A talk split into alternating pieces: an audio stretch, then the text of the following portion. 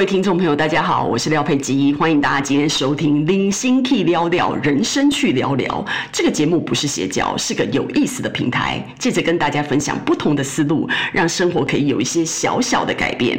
今天我们要讲的题目是：都几岁了，怎么还有这么多偶像？今天就是一个很那个特别的一天哦。呃，因为其实大家都知道，我 YouTube 就是已经录了一阵子了哈。那时候当初是想说，哎，给大家看一些画面，结果呢，这个画面录来撸去呢，到目前为止成果不彰啊。反正那个收收看率还是差不多哦。那我的主力还是在 Podcast 这个部分。那今天早上起来呢，就觉得有好多话想要跟听众讲哦。那但是又懒得化妆，就觉得好吧。那现在又回到这个这个录音哦，音音档的部分来跟大家见面这样子。那今天这个题目我个人非常喜欢哦，我觉得就是一早起来想要跟大家分享的的话题。因为呢，我是一个自我成长狂，所以呢，就是对于各式各样的自我成长的呃一些呃方法，就是非常的迷恋。那呢，其实崇拜偶像其实是其中之一。我记得小时候我非常喜欢看书，然后我在书店看书的时候呢，我会把书翻到作者的那一页，然后去看作者的背景，比如说他作者几岁呀，什么学校毕业的啊，做什么工作啊，然后我就会跟自己比较，我就想说，哎，那我长大以后我要怎么做才能赶上他们哦，跟他们一样优秀？那我记得呢，呃，大学刚毕业的那几年哦，刚开始工作那几年哦，我有遇到一个主管，然后呢，他个性非常的机车，但是呢，他是一个有本事的人，所以我非常的敬爱他。然后呢，所以他每次交代我的事情，我都是拼命去做。有一次呢，大家在办公室不知道在呃讲一个什么样的话题的时候呢，然后他就笑着跟我讲，他就说：“廖佩基，你讲话总是这样跳来跳去，这一句讲 A，下一句讲 B，到底在讲什么啊？你这样跳来跳去，大家怎么跟得上？”他讲这句话的时候呢，他看着我的眼神是笑笑的，眼神非常的宠溺，因为其实我老板非常疼爱我的，所以呢，我回到家以后呢，我就一直在想，因为其实这个问题哦，老实说我自己知道，但是呢，呃，我的偶像。讲哦，就是我的主管，他没有面对面跟我讲的时候呢，其实我虽然一直意识到这个话题，但是我没有呃马上去改的这个动力，你知道吗？但今天居然那个我的主管讲的这句话呢，就对我影响很大。然后我就在想啊，我就觉得说，这的确是一个很不专业的事情，因为我脑袋跳来跳去，然后呢，这样子的表达力其实非常不专业，因为你自己讲的话。让人家觉得没有结构性，那之后你别人听了也会觉得很吃力，所以我觉得这的确是一个非常关键的事情，我需要自己去改善。所以后来我花了很多时间啊，很多方法啊，方方面面的企图把自己讲话箍在一个结构里面哦。其实到二十多年后的今天，我都不敢说我自己改得很好，但是最少我就是意识到说，这个的确是一个我天生的障碍。然后我觉得你要在训练自己的一个沟通的时候，我觉得。这件事情是一定要改掉的，不然这整个对自己跟对别人的沟通成本都非常高。所以这就是我觉得，你知道，偶像给我的力量。后来我这个主管呢，他也到大陆来工作了。然后呢，当然以他这种无与伦比的才能啊，跟这种工作狂的性格，他当然在大陆就是大放异彩，然后又成功又赚钱的。所以呢，后来我记得，嗯，应该是三四年前吧，有一次我跟他通到通到电话，然后我就跟他讲，我就说，哎，你捞够了没啊？是不是应该回家？了，然后呢，他就告诉我，他就说他看着，因为大陆市场其实是一个非常竞争又非常现实的那个市场，然后呢，工作节奏其实也很快，然后他看着很多台湾人在这边来来去去啊，他就。觉得他自己想要在这边站到不能再站为止，可是你们要知道哦，就算是三四年前，其实那时候我也快四十岁了，所以在这样子的情况之下，我的老板是比我大一轮的，所以他已经五十几岁了。那我我那时候听到他讲这句话的时候，其实我有点感动哎，我就觉得说他已经五十几岁了，然后在这边就是你知道还有这种战斗力，我就觉得哇，我也要跟他学习，我就觉得人家多么的奋斗啊，然后人家比我还早来这么多年，然后又这么的成。功，他都没有放弃努力了，他都没有收山回家了，他还继续在这个市场上奋斗。那你就给我一点，你知道自己的信心，然后跟一个动力，就觉得说，哇，我也要跟他一样，这样这么的努力，这样子。那呢，呃，另外其实我还有一些很多偶像，我偶像实在太多了。随便再举一个例子，比如说李敖，李敖真的是我非常非常的怀念他。我觉得有一次，我记得他在电视上说，哪一天我走了，大这个世界一定会怀念我的。他那时候讲这句话的时候，他当然还没走啊，但是我内心我真的。是完全感受到这句话。他走了这些年，我真的我不知道别人怎么样，但是我非常的怀念他。那我今天要跟大家沟通偶像这件事情，有一个点是什么呢？我觉得偶像这件事情，大家不用这么严肃的去看待这件事情。比如说以李李敖来举这个例子好了，其实李敖不管他在政治立场啊，或者是他对女生的一些观念，其实我都是不是赞成的。但是这一点都不影响他成为我的偶像，因为我把他看成是偶像的那个方面，是他对中文的驱策力，然后他对做学问认真的程度，他对历史的了解哦，然后我就觉得非常非常崇拜这一块。那因为你知道，我们跟偶像我没有每天抱在一起生活啊，所以他的这些缺点，或者是我不认同他的这些点，一点都不影响我对他其他点的崇拜跟敬仰。所以呢，我不需要。呃，就是怎么讲，接受他的全部，我只要接受他的部分，是我我自己赞许的那个部分，我觉得就非常的好了。所以在这样子的情况之下呢，李敖说什么的事情也会影响我很大。比如说有一天呢、他他就在讲那个呃，我记得是鲁豫吧，那时候去访问他的时候，然后他家其实就是你知道，整个的满坑满谷都是书啊，然后呢，他就说。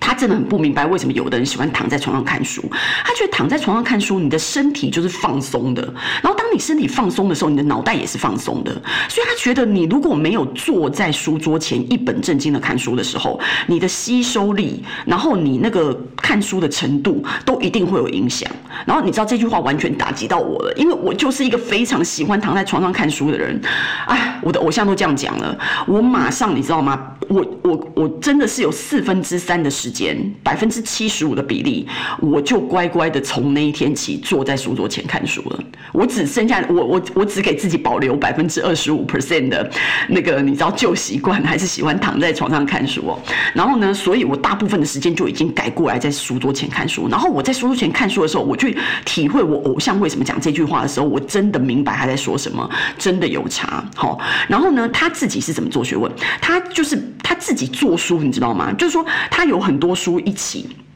放在书桌前，然后放在书桌前呢，他本来就是想说，呃，抄笔记呀，或者怎么样的，用各各式各样的方法。结果他觉得都太慢了，所以最好的方法是什么？最好的方法就是他直接齁，把那个书要看的部分，呃，想要截取过来部分，就把它撕下来，然后自己剪、自己贴，然后在旁边写一些附注什么。所以他自己做书，所以他很多的书已经被他撕的，就是很很多页都是已经缺缺掉了，被他撕下来，然后粘在他他要看的部分。所以他可能自己要看这些资料的时候。他要准备节目的时候，他要准备写书的时候，他就去翻他自己做的书。那我就觉得说，哇，真的是，你知道，就是这样子的情况之下，就是他觉得这是他可以把这本书吞下去最好的方法。然后，当然他还有分享，就是说，嗯，因为他一整天，他从很早起来就开始坐在书桌前哦，然后呃，开始在做学问，开始在看书，开始在做书。所以呢，他是那种不喝茶、不喝咖啡，然后饮食也非常简单的人。所以他觉得他困的时候呢，他就会去洗澡。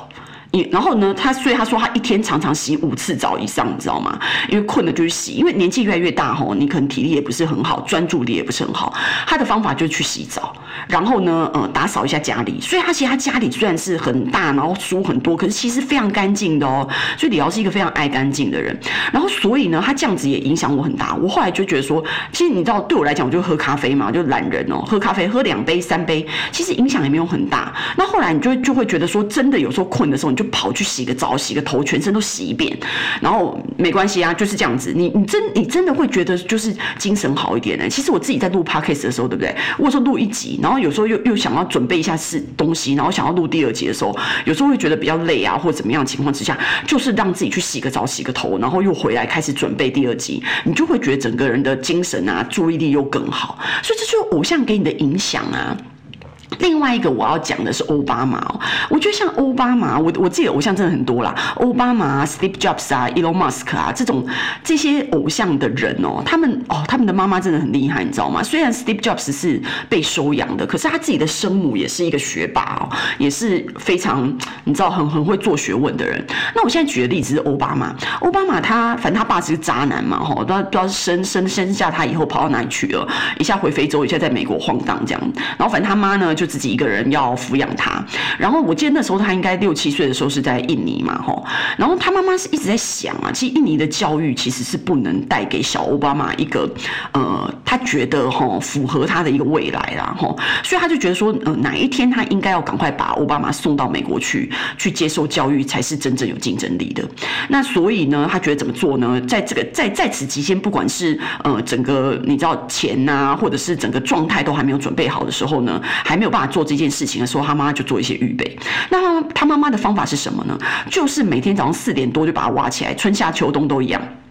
然后呢，因为奥巴马等一下要去上学嘛，然后他自己也要去上课，他自己是博士班的学生，又要去上课，又要去工作这样子，所以他也很忙。所以呢，他四点多把奥巴马叫起来呢，然后就开始教他功课，教他自己想教的部分，然后指点他应该学习的东西，哈，然后交代他要等一下要呃下课以后要练习的功课这样子。然后奥巴马，你知道六七岁的孩子难免就是想要偷懒啊，然后有时候就是起不来啊，然后就会在那边闹这样子。他妈妈就跟他讲，他说：“你知道吗？四点起床。”床这件事情，我比你更痛苦，因为我比你早起，我才能叫你起床。你是被叫起床的那个人，好吗？而且我今天做这些事情，我是怕你以后跟不上。我做这件事情的受益人是你，付出的人是我。你唯一要做的事情就是少睡两个小时而已，有这么严重吗？然后，所以。欧巴马就是在他妈妈的这样子的鞭策之下，因为妈妈这样说，后来他自己，因为还是一个懂事的小孩嘛，那后来他自己也不就是你知道吗？就就遵从这个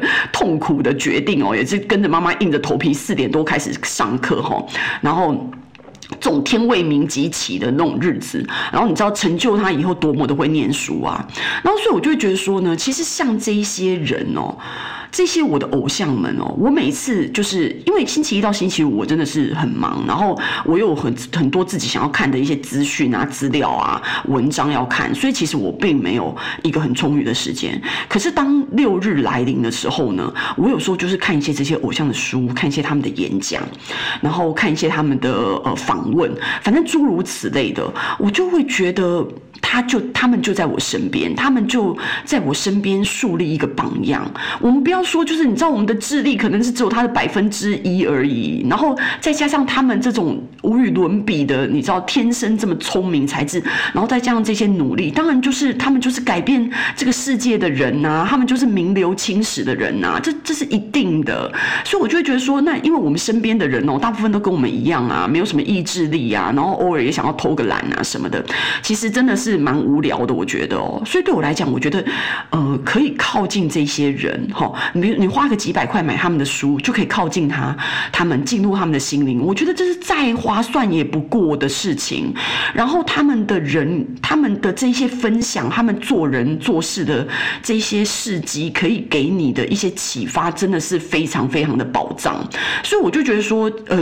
其实他今天举的这些例子哦，都是我百分之一的偶像而已啦。我可能在在那。个绘画界啊，然后在呃舞蹈界啊，然后在艺术界啊，在文学界有更多更多古今中外哦，各式各样的偶像。我的偶像是八百个，随便举都很多。那这些人会让我觉得世界有他们真美好，世界有他们带领我们这些吃瓜群众前进真美好。然后。